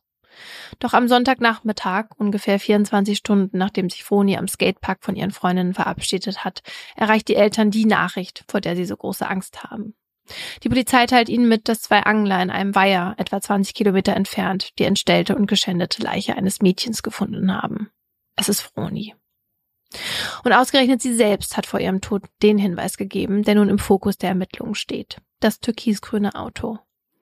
Noch am Sonntagabend werden im ganzen Landkreis Verkehrskontrollen eingerichtet. Vielleicht ist der Fahrer ja noch immer unterwegs. Tatsächlich, kurz vor 21 Uhr rast ein türkisgrüner Toyota mit viel zu hoher Geschwindigkeit in eine der Kontrollen. Am Steuer sitzt ein Mann. Die Polizeibeamtinnen fordern den Fahrer per Lichthupe auf, sofort anzuhalten. Doch anstatt zu bremsen, tritt er aufs Gaspedal. Den PolizistInnen bleibt nichts übrig, als mit Blaulicht die Verfolgung aufzunehmen. Mit bis zu 180 Stundenkilometern lassen sie erst Straßenlaternen, dann ganze Ortschaften hinter sich. Inmitten der Dunkelheit sind sie fixiert auf die roten Rücklichter des grünen Autos. Aber die Flucht gelingt nicht. Nach 15 Minuten und 35 Kilometern sind dem Toyota vier Streifenwagen dicht auf den Fersen. Da leuchten auf einmal Bremslichter auf. Schließlich kommt der Wagen am Straßenrand zum Stehen. Mit erhobenen Händen steigt ein fast zwei Meter großer, breit gebauter Mann mit braunem Haar aus. Er sagt kein Wort. Er lächelt nur. Für die Beamtinnen, die ihm Handschellen anlegen, ist der Mann kein Unbekannter. Sein Name ist Torben. Er ist arbeits- und obdachlos und hatte in seinen 26 Lebensjahren schon häufig mit dem Gesetz zu tun. Körperverletzung, unerlaubter Waffenbesitz, Fahren ohne Fahrerlaubnis und für die Polizei besonders besorgniserregend. Zweimal wurde Torben wegen Besitzes von Missbrauchsdarstellungen an Kindern verurteilt. Auf seinem PC fand die Polizei Dutzende Abbildungen von pubertierenden Mädchen, die Opfer sexuellen Missbrauchs wurden. Mädchen, die in ähnlichem Alter wie Vroni sind. Der 26-Jährige kommt in Untersuchungshaft und es dauert nicht lang, da hat sich in der Gegend herumgesprochen, wer für Vronis Tod verantwortlich sein soll. Schon am Dienstag, zwei Tage später, erscheint in einem lokalen Online-Magazin ein Artikel mit dem Titel Wer ist Torben S? Der Text ist lang, denn Hinweise zu seiner Person gibt es auf seinem öffentlichen Facebook-Profil genug. Dort postet er von einsamen Tagen und wilden Partynächten, verlinkt Frauen, mit denen er geschlafen haben will und bezeichnet sie als Schlampen oder Lesben. Die Bilder, die er teilt, sind gewaltverherrlichend, hasserfüllt und frauenverachtend. Unter den Facebook-Seiten, die er geliked hat, ist die der NPD. Und wenn man ein bisschen runterscrollt, findet sich unter anderem ein Link zu einem Deutschrap-Song, der Vergewaltigung glorifiziert, und zu einem Video einer Rechtsrockband, die von einem Missbrauch eines Kindes singt. Die LeserInnen sind entsetzt. Dabei sitzt der Schock über die Details, die durch den Artikel über Torben ans Licht kommen, bei niemandem so tief wie bei Vronis Eltern. Vor allem auch deshalb, weil der 26-Jährige den beiden nicht unbekannt ist. Er kommt aus einem Nachbarort, nur fünf Kilometer weiter. Vater Franz hat früher mit Torbens Mutter Karten gespielt und Mutter Christa hat mit Torbens Ex-Freundin zusammengearbeitet. Jetzt soll dieser Mann das Leben ihrer zwölfjährigen Tochter ausgelöscht haben. Der Gedanke, dass Vroni ihre letzten Momente mit ihm verbringen musste, ist für ihre Eltern unerträglich. Sie würden alles dafür geben, ihre Tochter zurück ins Leben zu holen. Stattdessen bleibt ihnen jetzt nichts anderes übrig, als Vroni für immer zu verabschieden. Unfassbar für uns alle, mitten aus dem Leben gerissen, nahm Gott der Herr Veronika zu sich in den ewigen Frieden. In unserem Herzen stirbst du nie. Lassen Sie in einer Traueranzeige in der Zeitung drucken. Neben dem Text ist ein Foto von Vroni, wie sie im pinkfarbenen Pullover in die Kamera lächelt. Dasselbe Bild steht auch am darauffolgenden Mittwoch im Altarraum der Kirche, in der die Trauerfeier für Vroni stattfindet. Neben dem Foto thront ein weißer Kindersarg auf einem Bett von roten Rosen. Auf dem Sarg liegt ein Blumengesteck, auf dessen Schleife in Liebe deine Eltern zu lesen ist. Als Vronis Mutter Christa die Kirche über einen Seiteneingang betritt, muss sie gestützt werden. Immer wieder laufen ihr und ihrem Mann Franz während des Gottesdienstes Tränen übers Gesicht. Mit Vronis Eltern trauern fast 500 Menschen. Weil im Inneren der Kirche nicht alle Platz finden, wird der Gottesdienst über Lautsprecher nach draußen übertragen. Auch dort kann man das Lied hören, das Vronis Klassenkameradinnen aus der 7b für sie vorbereitet haben. Begleitet von Orgel und Flöten singen sie die Worte Und bis wir uns wiedersehen, halte Gott dich fest in seiner Hand. Auf ein großes Transparent haben sie den Satz Wir vermissen dich, Veronika geschrieben. Als der Pfarrer das Wort ergreift, erinnert er an das Mädchen, das so gern getanzt und gesungen hat, das ihr Leben genossen hat und unter ihren Freundinnen vor allem für ihre Hilfsbereitschaft bekannt war. Es gibt keine Antwort auf so eine schreckliche Tat. Jeder fragt sich, warum sie aus dem Leben scheiden musste. Diese Frage schreit zum Himmel, sagt der Geistliche. Derjenige, der sie beantworten könnte, hat weniger mit dem Himmel gemein als mit der Hölle. Wenn Franz und Christa jetzt über ihn sprechen, nennen sie ihn nicht mehr beim Namen, sondern nur noch das Monster. Warum Torben Vroni getötet hat, soll vor dem Landgericht in Ingolstadt geklärt werden, wo beinahe ein Jahr später die Verhandlung gegen ihn beginnt. Aber dem Mann gegenüberzutreten, der ihnen ihr Kind genommen hat, ist zu viel für Franz und Christa. Sie lassen sich deshalb vor Gericht von einer Anwältin vertreten. Auch der Angeklagte wirkt, als würde er sich am liebsten verstecken wollen. Mit tief ins Gesicht gezogener Kapuze nimmt er im Februar 2015 im vollbesetzten Gerichtssaal neben seinem Verteidiger Platz. Vor der Polizei hat er inzwischen gestanden, Vroni vor einem Jahr getötet zu haben. Zum Motiv oder zum Tathergang will er aber keine Angaben machen. Trotzdem ist es der Staatsanwaltschaft mit Hilfe von Zeuginnenaussagen und durch die Auswertung von kriminaltechnischen Untersuchungen gelungen, Fronis letzte Stunden weitestgehend zu rekonstruieren. Als Froni an diesem Abend noch schnell in ihr Handy tippt, dass das Auto nun direkt vor ihr auf dem Radweg steht, ist ihr Schicksal bereits besiegelt. Der Mann steigt aus dem türkisfarbenen Wagen aus und stellt sich ihr in den Weg, sodass sie nicht ausweichen kann. Dann packt er den Lenker ihres Fahrrads und fordert sie auf, einzusteigen. Völlig verängstigt tut die Zwölfjährige wie ihr geheißen und setzt sich eingeschüchtert auf den Beifahrersitz. Da drückt der Fremde auch schon aufs Gaspedal, viel zu schnell für eine Landstraße. Froni hat Angst, traut sich aber zu fragen, wohin sie fahren. Der Mann weiß es selbst nicht. Broni muss in den nächsten Minuten mit ansehen, wie Felder an ihr vorbeiziehen und sich der Himmel über ihr verdunkelt. Sie fahren und fahren. Und Vroni weiß nicht mehr, wo sie ist. Fast eine halbe Stunde sitzt sie neben dem unbekannten Mann, der fast einen halben Meter größer und mehr als doppelt so schwer ist wie sie. Dann kommt das Auto zum Stehen. An einem Kiesweiher mitten im Nirgendwo. Mittlerweile ist es stockdunkel und hier gibt es keine Lichter, keine Menschen. Niemand, der Vroni helfen könnte. Da wendet sich der Mann zu ihr, beugt sich rüber und zieht ihr die Hose runter. Mehrfach dringt er mit der Hand in sie ein. Vaginal und anal. Mit solch einer Gewalt, dass Vroni vor Schmerzen schreien muss und das Blut ihren Schritt herunterrinnt. Die Zwölfjährige schreit so laut, dass der Mann ihr den Mund zuhält. Dabei drückt er seine Hand so fest auf ihre Lippen, dass die Brackets ihrer festen Zahnspange tiefe Abdrücke in ihrem Zahnfleisch hinterlassen. Als der Mann endlich von ihr ablässt, lässt auch der Schmerz kurz ein wenig nach. Doch es ist noch nicht vorbei. Wieder setzt sich das Auto in Bewegung. Wohin, weiß Froni wieder nicht. Nach ein paar hundert Metern hält der Mann an. Froni soll aussteigen. Sie folgt den Anweisungen ihres Peinigers. Dann nimmt er seinen Gürtel aus der Hose und legt ihn um ihren Hals. Mindestens zwei Minuten zieht er an dem einen Ende des Gürtels und drückt Vroni die Luft ab. Doch dann hört er plötzlich auf und Vronis Lunge füllt sich wieder mit Luft. Was danach passiert, kann die Staatsanwaltschaft sich nicht vollständig erklären. Verletzungen an Vronis Brustkorb deuten darauf hin, dass ihr eine, Zitat, dynamische, großflächige, erhebliche Gewalteinwirkung beigebracht wurde. Der Sachverständige wird später sagen, dass er solche Verletzungen eigentlich nur von Fällen kennt, bei dem das Opfer von einem Auto überrollt wurde. Oh Gott. Reifenspuren wurden aber nicht auf Ronis Körper gefunden.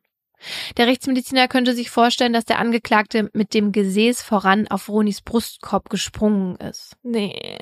Doch klare Hinweise darauf gibt es nicht. Der Tathergang wird erst wieder klarer, als es darum geht, wie Vroni gestorben ist.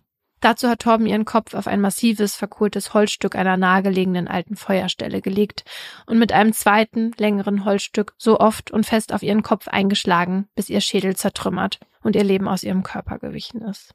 Danach hat er ihre Leiche in das dunkle Wasser des Kiesweihers geworfen, wie ein Stück Müll. Sich anzuhören, was Torben vorgeworfen wird, ist für alle im Gerichtssaal eine Zumutung. Niemand will sich vorstellen, wie viel Angst und Schmerz Vroni in ihren letzten Minuten ertragen musste.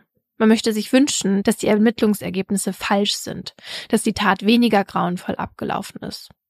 Doch schon am nächsten Verhandlungstag steht fest, es war genau so. Torbens Verteidiger trägt ein ausformuliertes Geständnis seines Mandanten vor, das den Tatablauf nahezu deckungsgleich zu der Version der Staatsanwaltschaft schildert. Nur zu der Sache mit dem Brustkorb äußert man sich nicht. Ob der Sachverhalt so richtig sei, will der Vorsitzende Richter vom Angeklagten dann noch persönlich wissen. Torben antwortet, Zitat, ja, ich schließe mich den Worten meines Verteidigers an. Es ist der einzige Satz, der während des gesamten Prozesses seine Lippen verlässt. Mehr will er nicht sagen. Er zeigt keine Reue, übernimmt keine Verantwortung und beantwortet auch keine Nachfragen der Staatsanwaltschaft.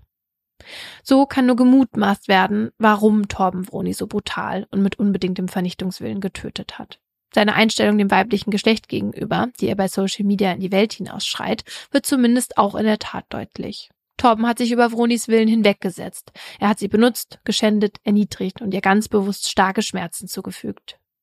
Sein Nachtatverhalten liegt außerdem nahe, dass ihn der Mord an Vroni kalt gelassen hat. Zeuginnen-Aussagen belegen, dass Torben schon kurz nach der Tat mit quietschenden Reifen zu einem Tuning-Treffen gefahren ist. Laut der Datenauswertung seines Handys hat er an dem Wochenende, an dem er Vroni getötet hat, zudem allein via WhatsApp 1200 Nachrichten verschickt. Nur in den zweieinhalb Stunden, in denen er Vroni in seiner Gewalt hat, versendet er keine Nachrichten. Aber bereits kurz nach dem Mord textet er munter weiter. Die meisten seiner über tausend Nachrichten erreichen Frauen, von denen er Sex will, wobei er andere Worte dafür benutzt. Er schreibt Frauen jedes Alters an, Frauen, die er kennt und die er nicht kennt, und die er als Schlampen, Lesben oder Schnapsleichen bezeichnet. Seine Nachrichten sind respektlos, verletzend, entwürdigend und schlicht ekelhaft. Und sie zeigen, wie viel Achtung Torben vor dem weiblichen Geschlecht hat, nämlich gar keine. Das spiegelt auch das Gutachten wider, das der psychiatrische Sachverständige schließlich mit Hilfe von Zeuginnenaussagen und dem Eindruck, den er von Torben im Gerichtssaal gewonnen hat, anfertigt. Dem Angeklagten da ist beinahe unmöglich, lange Beziehungen zu Frauen einzugehen. Es fehle ihm an Empathiefähigkeit, er werde schnell aggressiv und sei gefühlskalt. Kein Problem habe Torben hingegen damit, kurzzeitige Beziehungen zu Frauen einzugehen, in denen Sex die übergeordnete Rolle spielt. Der Gutachter bescheinigt ihm eine dissoziale Persönlichkeitsstörung, was bedeutet, dass es ihm ungewöhnlich schwer fällt, Verantwortung zu übernehmen, Regeln einzuhalten und Mitgefühl zu empfinden. Die Persönlichkeitsstörung sei jedoch nicht so schwer ausgeprägt, dass sie sich auf seine Schuldfähigkeit auswirke. Ansonsten kann der Sachverständige nichts feststellen. Torben redet aber ja auch nicht mit ihm. Also er kann keine krankhafte seelische Störung, keine Intelligenzminderung, nicht mal eine gestörte Sexualpräferenz feststellen. Die Sexnachrichten, die Torben am laufenden Band versendet hat, gingen an Mädchen und Frauen im Alter zwischen 12 und 55 Jahren. Auch in seinen vergangenen Gerichtsverfahren konnte keine ausgeprägte Pädophilie festgestellt werden, höchstens eine pädophile Neigung. Torben hat Vroni also nicht deshalb zu seinem Opfer gemacht, weil sie noch so jung war, sondern nur, weil sie eine Frau war. Keine Strafe auf Erden kann wieder gut machen, was Torben ihrer einzigen Tochter angetan hat. Bronis Eltern sind psychisch noch immer labil, als der Prozess im Mai 2015 ein Jahr und drei Monate nach Bronis Tod zum Ende kommt. Trotzdem wollen sie für ihre Tochter stark sein und Torben bei der Urteilsverkündung ein einziges Mal in die Augen sehen. Im Gericht sitzt er nun wenige Meter von ihnen entfernt. Ganz in schwarz gekleidet, groß mit schulterlangen braunen Locken und krausen Barthaaren am Kinn. Sein Gesichtsausdruck ist gefühllos und kalt. Bei seinem Anblick schüttelt sich Mutter Christa immer wieder vor Schmerz. Aufgrund der erdrückenden Beweislast hat selbst Torbens Verteidiger auf eine lebenslange Haftstrafe plädiert. Dem schließt sich das Gericht schließlich an. Torben wird wegen Mordes aus Verdeckungsabsicht in Tateinheit mit besonders schwerer Vergewaltigung, besonders schwerem sexuellen Missbrauch von Kindern und Freiheitsberaubung mit Todesfolge verurteilt. Aufgrund der Schwere der Tat wird zudem die besondere Schwere der Schuld festgestellt. So ist es unmöglich, dass Torben schon nach 15 Jahren entlassen wird. Nach dem Urteilsspruch verlassen Franz und Christa fluchtartig den Saal. Sie können keine Sekunde länger mit dem Mörder ihrer Tochter in einem Raum verbringen. Ihre Trauer ist allgegenwärtig, ihr Leben zerstört. Torben hingegen nutzt seinen Abgang aus dem Gericht, um ein letztes Zeichen zu setzen. Er läuft mit erhobenem Kopf und erhobenem Mittelfinger an den MedienvertreterInnen vorbei. Doch zumindest führt ihn sein Weg für eine lange Zeit ins Gefängnis, wo er keinem Mädchen und keiner Frau mehr etwas antun kann. Vroni ist an jenem Samstagabend im Februar 2014 durch die Hölle gegangen. Deren Eingang war nicht weit entfernt. Nur wenige Kilometer liegen zwischen dem Weiher, an dem sie ermordet wurde, und einem alten Holzschuppen, an dem ein Schild mit der Inschrift Eingang zur Hölle hängt. Die Hütte steht auf dem Gelände der Obdachlosenunterkunft, in der Torben zur Tatzeit ein Zimmer hatte. Er kam also tatsächlich aus der Hölle, um einen Engel zu töten. Heute sitzt dafür ein Engel aus Stein an der Stelle am Weiher, an der Vroni gefunden wurde. Er ist Teil einer kleinen Gedenkstätte und schaut dort ruhig auf die sanften Wellen, die der Wind aufs Wasser malt. Für Vronis Eltern Franz und Christa ist auch Jahre später noch keine Ruhe oder Normalität eingekehrt. Ohne Tabletten können sie nicht schlafen. Die Gedanken an die letzten Stunden, die ihre Tochter auf der Erde verbracht hat, stechen Christa und Franz noch immer wie tausend Nadeln in ihre Herzen. Ihren Schmerz lindert nur der Gedanke, dass sie ihre Tochter irgendwann wiedersehen. Davon sind Franz und Christa überzeugt. Ein Porträt von Vroni, das sich beide auf den Oberarm tätowiert haben lassen, erinnert sie daran. Darunter steht der Satz Veronika, ich komme. Boah. Veronika, ich komme bald. Boah. Also abgesehen davon, dass ich wirklich sprachlos bin, was diesen Menschen angeht und ich mich frage, wie der also ich meine, ich bin ja froh, dass der voll schuldfähig gesprochen wurde, ja, aber der, ja. also was passiert in dem? Also das kann man ja wirklich 0,0 nachvollziehen. Und was ich an dem Fall auch so grausam finde, ist, dass das natürlich die ganz konkrete Angstvorstellung ist, die man als Frau immer hat. Ja. Auf dem Nachhauseweg oder sonst wo, dass genau das passiert und dass man noch eine SMS schickt oder irgendwas. Ne? Ich, ich war gestern Abend wieder relativ spät mit Fussel draußen bieg in die eine Straße ein und sehe, wie da relativ langsam ein Kastenwagen fährt und dann anhält. Mhm. Also drehe ich um, gehe woanders hin. Dann steht aber in der anderen Straße ein Auto am Seitenrand und der Typ da drin glotzt mich so an. Und man kommt sich ja selber in diesen Momenten bescheuert vor, dass man irgendwie paranoid ist oder so, aber es ja. ist tatsächlich ein Gefühl, was so viele Menschen kennen, die sich halt in Parks oder abends auf der Straße nicht sicher fühlen. Und dieser Fall zeigt auch wieso, weil es einen Grund für diese Angst gibt, weil solche Dinge halt passieren. Ja. In deinem Fall hatte das Gericht ja klar festgestellt, dass der Täter aus Frauenhass getötet hat, ne? Aber so eindeutig wurde das in meinem Fall nicht benannt, weil es auch nicht eindeutig war. Ich habe die Geschichte trotzdem erzählt, weil sich Misogynie eben in vielen Facetten äußert und ich finde, das kann man an Torben ganz gut sehen. Also einmal an seinen tausenden WhatsApp-Nachrichten an verschiedene Mädchen und Frauen, mit denen er Sex haben wollte. Weil die zeigen ja auch klar, wie austauschbar Frauen für ihn sind und dass sie ihm nur für eine Sache dienen, und zwar für Sex. Und als sich dann an diesem einen Wochenende da keine Frau finden ließ, hat Torben sich am Ende einfach genommen, was er wollte. Paulina hat ja eben schon gesagt, dass Misogynie bei sexuellen Übergriffen eine Rolle spielen kann, ne, wenn es dabei um Macht und Erniedrigung geht. Und das war hier auch der Fall. Also Torben hat sich ein Opfer ausgesucht, das ihm körperlich unterlegen war und über dessen Willen er sich einfach hinwegsetzen konnte. Und übrigens stand eine Zeit lang im Raum, ob er das möglicherweise nicht zum ersten Mal gemacht hat.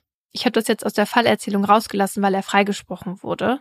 Aber nach dem Mord an Vroni hatten sich noch zwei Mädchen und eine Frau bei der Polizei gemeldet und von Vorfällen berichtet. Also nach ihnen soll Torben vor dem Mord an Vroni eine Frau vergewaltigt haben, eine 14-jährige sexuell missbraucht und zu einem anderen Mädchen übers Internet Kontakt mit sexuellem Hintergrund aufgenommen haben.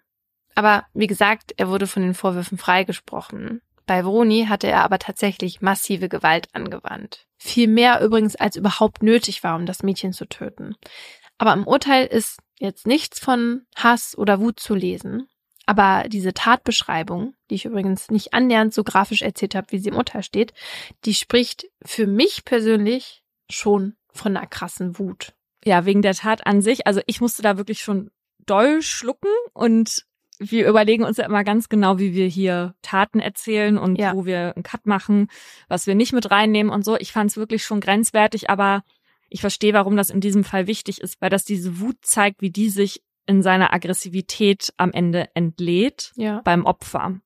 Und ich glaube, dass man tatsächlich dann wenig eine Vorstellung davon bekommt, was für eine grauenhafte Tat das war, die ja in diesem Hass den Nährboden fand, wenn man das nicht diesmal ein bisschen expliziter erzählt hätte. Ja. Warum das Gericht aber jetzt nicht von einem Hass gesprochen hat, was das für Gründe haben kann, darauf gehen wir am Ende der Folge nochmal ein. Aber woran man Torbens Feindlichkeit gegen Frauen noch und viel eindeutiger erkennen kann, ist sein Verhalten im Internet. Also da beleidigt und demütigt er Frauen auch schon seit Jahren und zwar ohne großen Gegenwind, weil die Kommentare unter seinen Postings, die sind größtenteils positiv. Wow. Und für mein Aha habe ich mir deshalb mal das Thema Misogynie im Internet angesehen, weil stellt sich raus, Torben ist nicht der Einzige, der so frauenverachtende Posts teilt. Erstmal ist es generell so, dass Frauen online häufiger aufgrund ihres Geschlechts angefeindet werden als Männer. Die Organisation Hate Aid, die sich gegen Hass im Netz einsetzt, hat ermittelt, dass zum Beispiel 58 Prozent der weiblichen Abgeordneten in Europa schon mal Ziel von sexistischen Angriffen in sozialen Medien wurden, dass von 11 Prozent der Frauen in Deutschland schon mal private Daten online veröffentlicht wurden und dass 30 Prozent der Frauen befürchten, dass gefälschte Nacktbilder von ihnen im Netz auftauchen könnten. Und das hat Konsequenzen. Laut dem Europäischen Institut für Geschlechtergleichheit tragen Frauen nachhaltige psychische Schäden von solchen Online-Attacken gegen sie davon. Also so haben zum Beispiel 40 Prozent der Frauen, die online schon mal belästigt wurden, Angst, dass sie auch im realen Leben in Gefahr sind. Und solche Angriffe im Internet beschränken sich übrigens nicht nur auf soziale Medien, die sind quasi überall verbreitet. Also ich weiß von Frauen, denen eine Wohnung bei sowas wie Immo-Scout gegen sexuelle Gefälligkeiten angeboten wurden oder von Frauen, die online Klamotten verkauft haben und dann von Männern sexistische Nachrichten zu ihrem Körper bekommen haben. Und solche Belästigungen, die hat auch Torben gemacht aus meinem Fall. Der hat ja auch Frauen in seinen Facebook-Post namentlich erwähnt und gedemütigt. Also sowas geschrieben wie, Zitat, gestern geile Nacht mit Anna Muschi und dann mit Verlinkung zu dem Profil von Anna. Ja, und er hat aber eben auch einfach fremde Frauen und Mädchen angeschrieben und gefragt, ob sie mit ihm Sex haben wollen, wobei er sich, wie man sich denken kann, halt anders ausgedrückt hat. Haben bestimmt viele Ja gesagt bei so einer Schamoffensive. Mhm. Das Europäische Institut für Geschlechtergleichheit zählt aber auch noch weitere Formen von Cyberkriminalität auf, die ganz klar gegen Frauen gerichtet sind, wie zum Beispiel das Verbreiten von Nacktbildern oder Sexvideos, die man ja auch oft als Rachepornos bezeichnet, also Sexfilme, die ins Internet gestellt werden, um sich an einer Frau zu rächen. Was all diese Angriffe gemeinsam haben, ist die Anonymität der Täter. Und klar, ist es natürlich viel leichter, Frauen online dumm, hässlich oder untervögelt zu nennen, wenn man ihnen dabei nicht ins Gesicht sehen muss. Außerdem ist es im Internet halt auch viel leichter, Gleichgesinnte zu finden. Und genau das macht den Online-Hass gegen Frauen so gefährlich, was ich damit meine, hat der Spiegel 2021 in einer Titelstory zum Thema ganz gut auf den Punkt gebracht. Zitat. Im Netz bündelt sich die Frauenfeindlichkeit in der Manosphäre, jener Szene im Internet, in der sich misogyne Männer austauschen, vernetzen und anstacheln. Sie sind Superspreader von Frauenhass, denn sie verbreiten und normalisieren Beleidigungen und Bedrohungen. Zu dieser sogenannten Manosphäre gehören laut dem Spiegel verschiedene Online-Communities, auf die wir gleich nochmal kommen, aber auch einzelne Männer so wie Andrew Tate. Für alle, die den nicht kennen, Andrew Tate ist ein amerikanisch-britischer Ex-Kickboxer, der vor ein paar Jahren im Internet berühmt wurde, weil er Frauen beleidigt. In etlichen Videos erklärt er, Männer sollen Frauen ausbeuten und sich so ihre Männlichkeit zurückerobern, denn nur dann würden sie zum Alpha-Man oder zum Top-Gangster werden, wie er selbst einer sei. Männlichkeit bedeutet für Tate übrigens keine Schwäche zeigen, Frauen haben, also haben im Sinne von besitzen, reich und stark sein. Um so zu werden wie er, hat er dann irgendwann auch Online-Kurse angeboten, die ihm richtig viel Geld eingebracht haben. Und um euch einen kleinen Einblick zu geben, was für Werte Tate im Internet so vermittelt, hier ein Ausschnitt. I ain't having my chicks talking to other dudes, liking other dudes. My chicks don't go to the club without me. They are at home. Wow. Ja, gruselig, wie man das auch schon mal vielleicht in der ein oder anderen abgeschwächteren Variante erlebt hat selbst im Leben. Ja, ja, ja.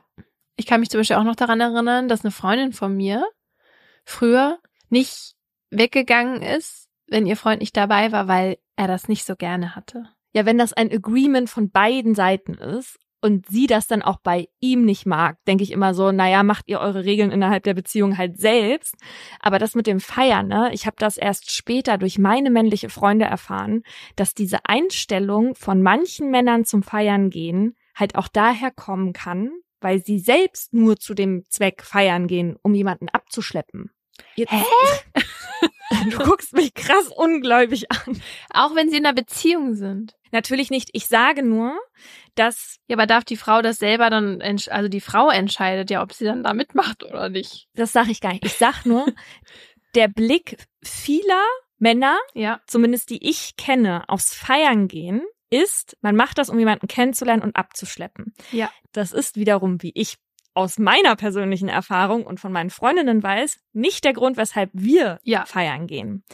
Aber das könnte möglicherweise eben der Grund sein, warum es für einige Männer ein Problem ist, wenn die Frau alleine feiern geht, was ich überhaupt nicht rechtfertige. Ich finde das furchtbar, ne? Also furchtbar, wenn man sowas überhaupt zur Diskussion stellt, dass es möglich sein sollte oder so, ne? Aber dass quasi jene, die selbst immer nur feiern gegangen sind aus einem Grund, dass entweder der Frau zum einen selbst unterstellen, ne? So von wegen, warum gehst du denn eigentlich feiern? Das macht man doch nur um. Ja. Und aber ab- natürlich auch wissen, dass eventuell ihre Freundin oder wer auch immer angebaggert werden wird an dem Abend. Ja. Damit müssen sie dann leben. Ja, oder man bindet sich gegenseitig zu Hause fest, lässt der anderen Person keine Freiheiten mehr. Dann hat man halt nur noch sich selbst, entwickelt sich nicht mehr weiter und findet sich irgendwann wahnsinnig uninteressant. Das ist natürlich auch eine Option. Zumindest für Andrew Tate. Offenbar, in einem anderen Take sagt er, wenn er seine Frau N betrügt, dann sei das was ganz anderes, als wenn eine Frau einen Mann betrüge. Weil Männer können mit Frauen Sex haben, ohne sie zu mögen, und Frauen könnten nur Sex haben, wenn sie den Gegenüber auch mögen. Und deshalb sei ihr Betrug immer viel schlimmer. Und jede Frau, die was anderes behaupten würde, sei gebrochen. Ihre Seele sei gebrochen. Meine Seele ist sowas von gebrochen, offenbar. Wow. Also wir müssen es hier gar nicht großartig kommentieren, ja? Ja. Aber was ich daran auch schon problematisch finde, ist, dass er hier eine Bewertung vornimmt zwischen körperlichen Betrügen und emotionalen Betrügen. Was man ja machen kann, wird wahrscheinlich jeder für sich individuell beantworten, aber die er allen anderen dann wieder überstülpen möchte. Ja. Naja, und das Problem dabei ist, so idiotisch diese Aussagen auch sind, die erreichen halt einfach wahnsinnig viele Leute. Also auf TikTok zum Beispiel gibt's 13 Millionen Videos mit Tates Namen als Hashtag und auf Instagram hatte der tatsächlich über 4,5 Millionen FollowerInnen, bevor sein Profil gelöscht wurde. Im Dezember 2022 wurde Tate nämlich festgenommen, weil ihm Vergewaltigung und Menschenhandel von jungen Frauen vorgeworfen wird. Das Erschreckende dabei ist, seine Fans hat das nicht wirklich abgeschreckt. Also eher im Gegenteil, nach seiner Festnahme sind ganz viele junge Männer auf die Straße gegangen, um dagegen zu protestieren. Dieser ganze Erfolg und die Views, das heißt natürlich nicht, dass alle, die das konsumieren, also wir haben das jetzt auch konsumiert, wir sind auch keine Frauenhasserinnen, Mhm. aber alleine die Tatsache, dass offenbar so viele junge Menschen dafür empfänglich sind, auch für so eine Art Leitlinie, zeigt, dass sich durch das Internet natürlich auch so misogyne Strukturen verfestigen können in den Köpfen. Ja. Und dann gibt es die Männer, bei denen der Hass auf Frauen schon ganz tief sitzt und bei denen quasi alles zu spät ist. Die Incels. Das ist die Abkürzung für Involuntary Celibate Man. Also übersetzt Männer, die unfreiwillig im Zölibat leben.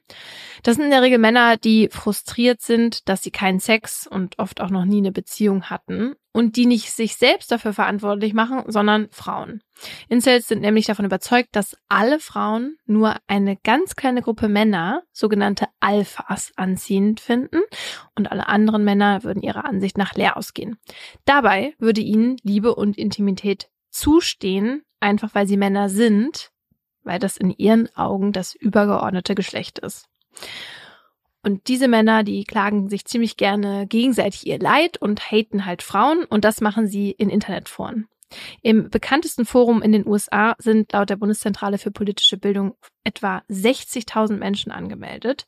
Zahlen für Deutschland gibt es nicht, die Foren gibt's hier aber auch. Der Journalist Benedikt Walter hat sich für eine Recherche des ZDF mal da eingeloggt und Kommentare gelesen, wie zum Beispiel, Zitat, insgeheim stehen Frauen auf Vergewaltigung und eines Tages will ich jemanden töten.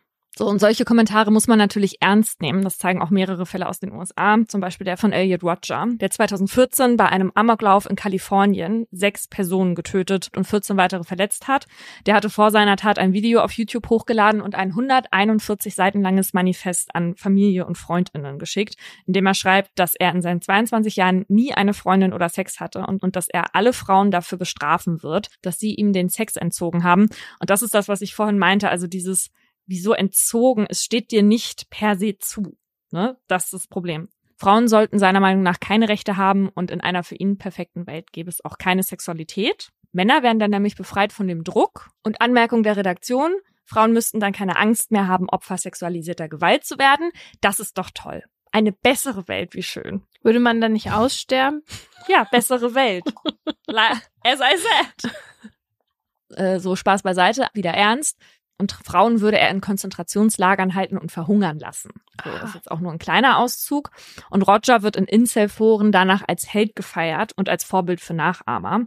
So gab es 2015 einen Amoklauf in Oregon, bei dem neun SchülerInnen starben, 2018 ein Attentat in einem Yoga-Studio in Tallahassee, bei dem zwei Frauen erschossen wurden und ebenfalls 2018 gab es einen Amoklauf in Toronto mit zehn Toten und 2021 eine Schießerei im britischen Plymouth mit fünf Toten. Und wie gesagt, Roger ist für viele Anhänger dort ein Held und wer sowas bejubelt, hat wirklich große Probleme und mir macht es Angst, dass sich diese Leute im Internet connecten können, sich austauschen können und sich gegenseitig darin bestärken, dass das normal ist, solche Gefühle zu haben und sich dann auch noch dazu anstacheln, Frauen zu beleidigen, sie zu demütigen und zu verletzen, weil sie Frauen sind. Ja.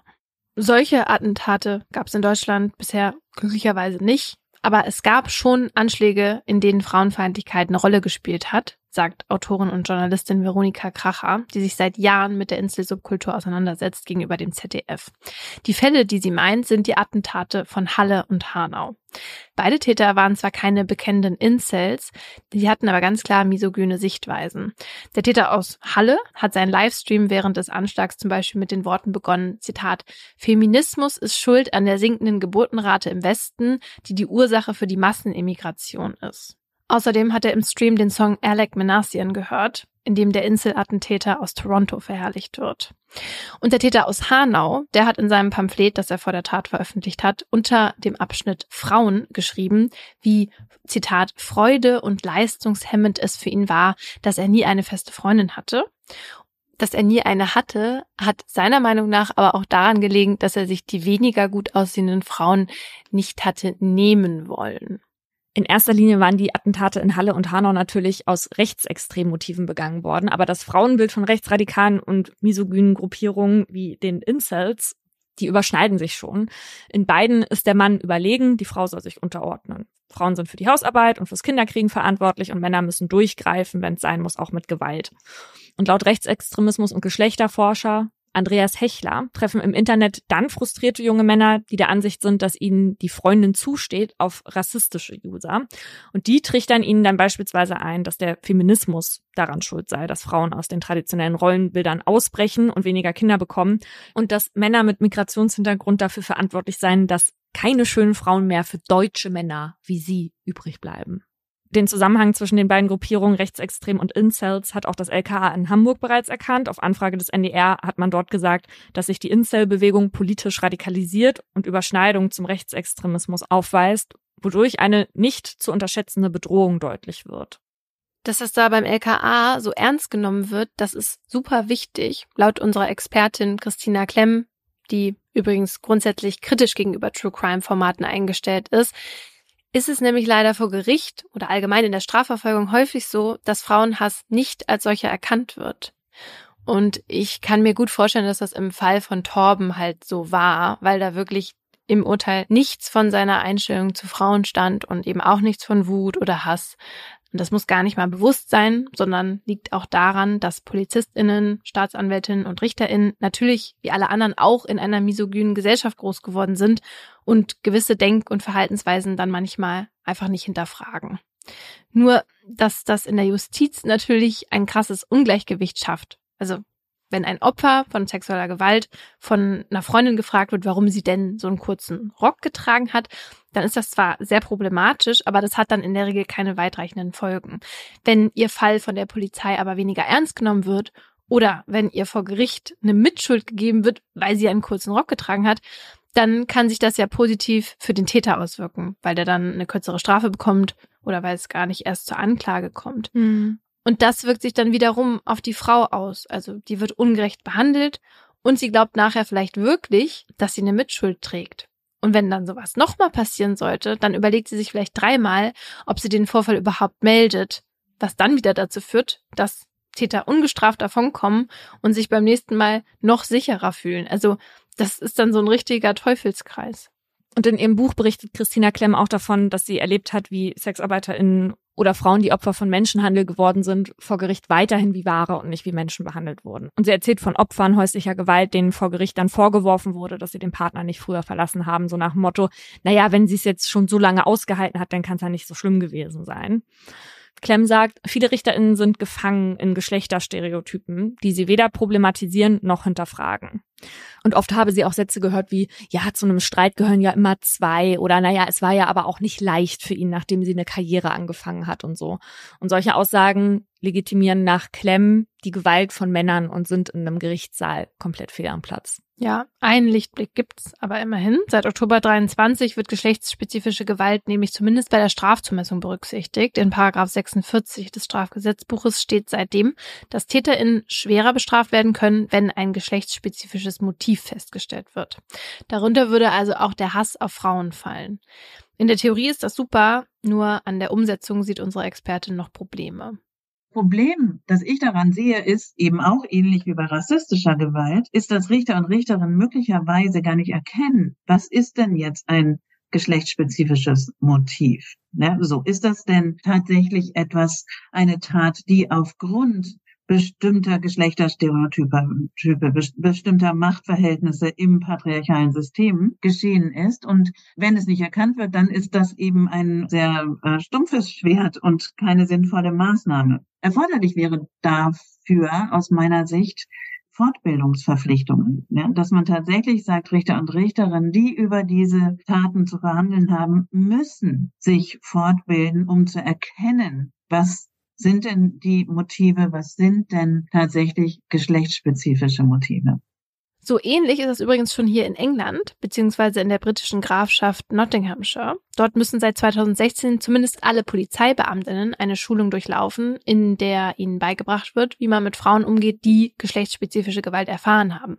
Also, dass man sie ernst nehmen muss, keine unsensiblen Fragen stellt, sie nicht in die Verantwortung zieht und so weiter.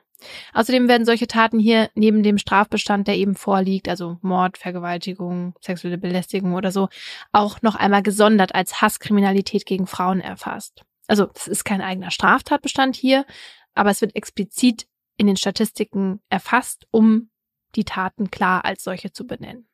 Sowas könnte man sich für Deutschland ja auch wünschen, für alle Geschlechter. Ja. Was wir mit dieser Folge jetzt bezwecken wollen, mal davon ausgegangen, dass die, die uns hören, jetzt keine schweren StraftäterInnen sind, ist, dass man sich selbst vielleicht nochmal auf seine eigenen Gedanken hin auch überprüft. Also ich glaube, viele von uns haben noch misogyne, zumindest Denkmuster in uns verankert und sicherlich auch Laura und ich und vielleicht sind wir uns dessen nach dieser Folge aber mehr bewusst und hinterfragen einmal mehr, wie wir Frauen bewerten und wieso eigentlich. Ja, und nächste Woche geht's hier ja übrigens schon weiter. Nicht vergessen, wir kommen ja jetzt wöchentlich. Also bis nächste Woche.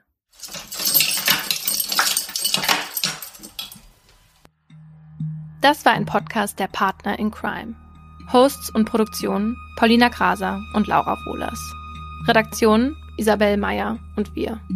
Schnitt Pauline Korb. Rechtliche Abnahme und Beratung Abel und Kollegen. Im folgenden Trailer für den Podcast Justitias Wille geht es um Depression und Suizid.